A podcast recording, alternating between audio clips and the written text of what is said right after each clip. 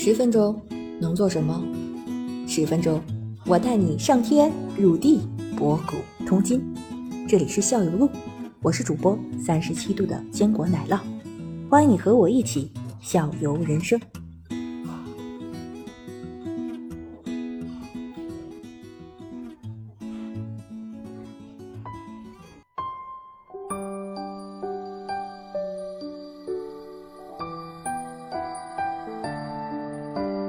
哎，多吉先生，哎哎，嗯，哎，我跟你讲进来了，那个我也查到一些资料，就是说那个现在等于是我们的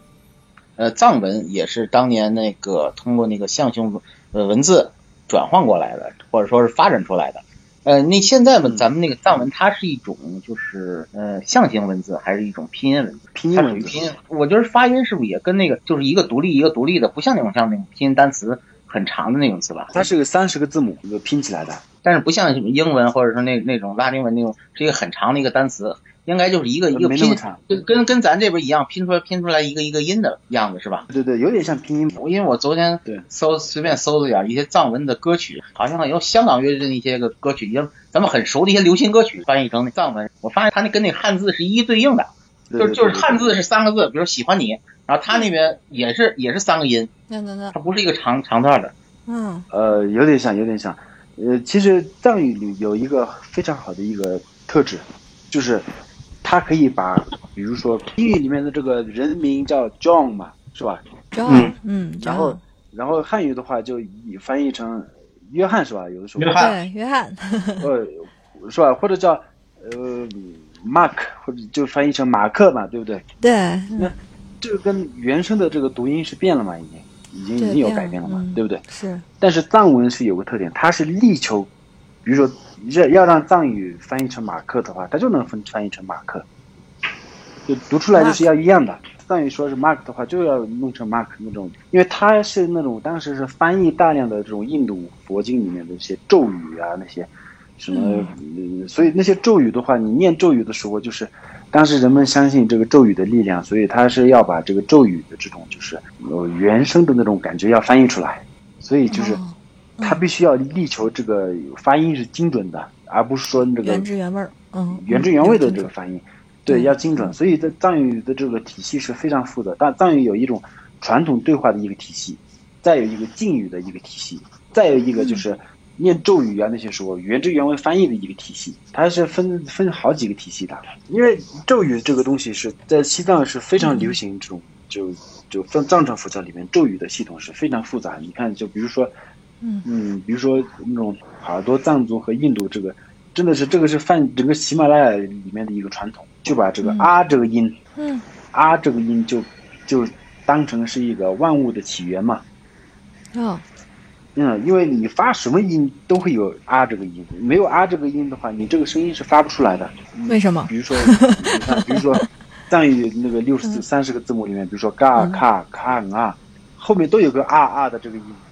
大嗯。帕他那巴帕帕嘛都有个啊的这个音，发出什么样的音都会要有个啊的这个音，所以就是说，呃，很多佛教里面就是把这个啊的这个咒语里面就把啊这个东西又都都特别多，反正这个东西系统比较复杂，人家就说那个所有的这种修行都是震动，所有的世界都是震动。你发这些音的时候，你会声带震动的时候，你的能量就会协调嘛，就有这种说法。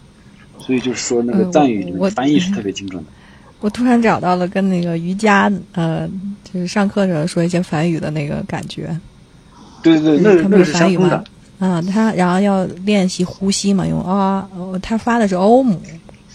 没有对对啊 om，对对 om 是哦三个音组成的啊姆对，三个音三个音连起来叫 om 那三个音，三个音这都是元音嘛，啊这个元音。嗯嗯对对对对对，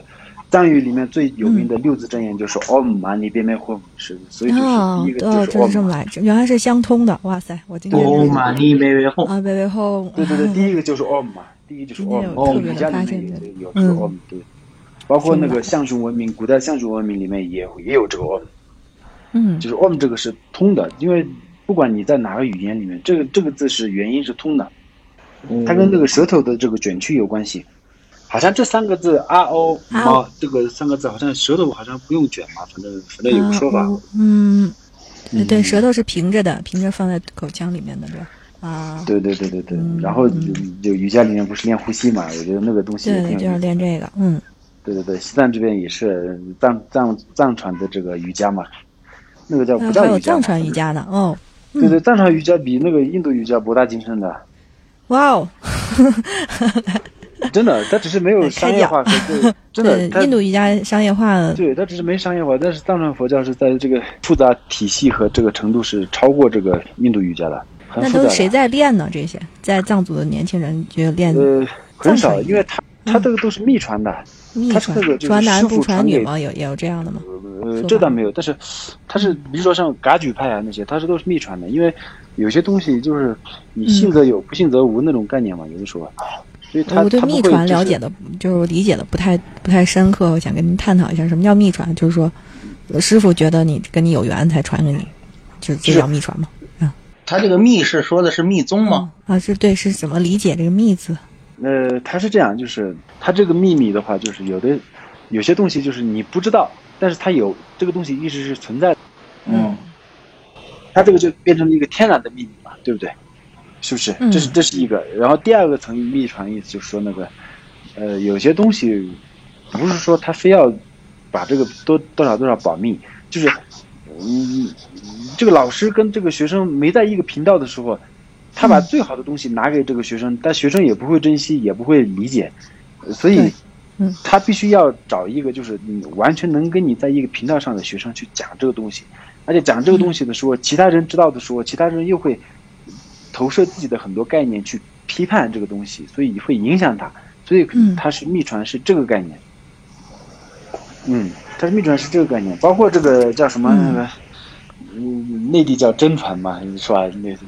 嗯，人家搞相声啊那些都有一个真传弟子嘛，是吧？就跟有点像那个，然后但是还有一个嗯不一样，就是说那个呃，佛教分几个层面嘛，它就大乘、小乘还有密乘嘛，分三个层面吧。嗯大乘佛教相当于就是你在一个大马路上走，小乘佛教相当于就是你找一点捷径，然后嗯。大乘佛教就是说，呃，你抛开这个路，你你你自己去开发一条路，就所以这是佛教里面的。嗯，对最后一个对，秘传相当于是最后一个金刚城吧，就叫金刚城。就比如说有一个人是循规蹈矩，就是在嗯，画了线的路上走，对不对？对，那个就是 呃嗯大小城嘛，就是他这个路你走这个路是比较安全的，呃嗯，但是呃比较绕来绕去，但是你一直闷着头在这个路上一直走的话，你一定能到到到到对到到对岸的，但是这个路又很长，然后密城相当于是在走捷径，在小城不是走捷径吗？大城类似于就是嗯呃一一个广开的那种，就是说就是造福人民那种概念。小城的话就是修自己，他他他他嗯只要你嗯只要管好我自己，就是各各扫门前雪，只要每家都管好自己，那么依然可以成就。大城就是就是发心是众生的概念全部的，对对对更多一点。。嗯，对，所以在西藏的话，就是比如说，呃，我们之前举个例子，真的是这样，就是比如说，即使是一个月拿个三五百块钱的这个低保收入的一个老奶奶，是吧？嗯嗯嗯她去找佛祖许愿的时候，她也不可能许说我我要怎么怎么样，我要怎么怎么样，她必须要许我相这个呃整个全人类得到解放，这个呃这个所有众生离苦得乐。他不能许自己的这种愿望，而且他要相信嗯他，他通过他的力量能实现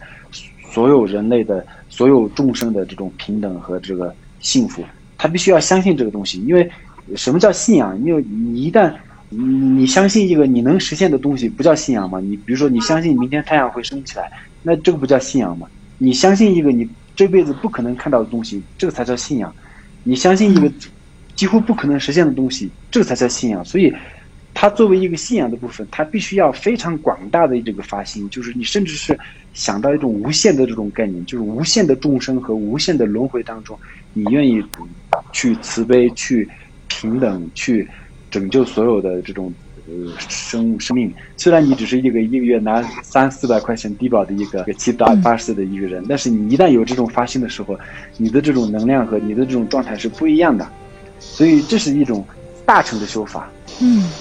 然后在第三层密层的修法的时候，相当于就是它是走一些捷径，它通过有些很多巧妙的办法，但是这种巧妙的办法，如果你不小心的话，就会被弄巧成拙。所以这个路是又比较危险的一个路，但是嗯它是捷径，所以这个危险的路走的时候，它会颠覆你的三观和那个道德观和那个意识，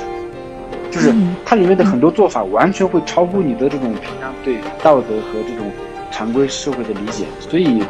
有很多人会觉得这个密城是个有点像邪恶的那种感觉，嗯会有一种嗯邪恶的感觉，所以但是他是发心是正宗的，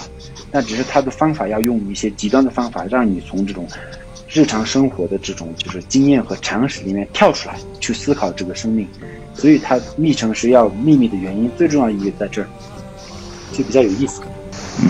嗯，确实是。我那个周一先生对陷入到思考当中。所以像我们 你们先来，再再我回来再回来，嗯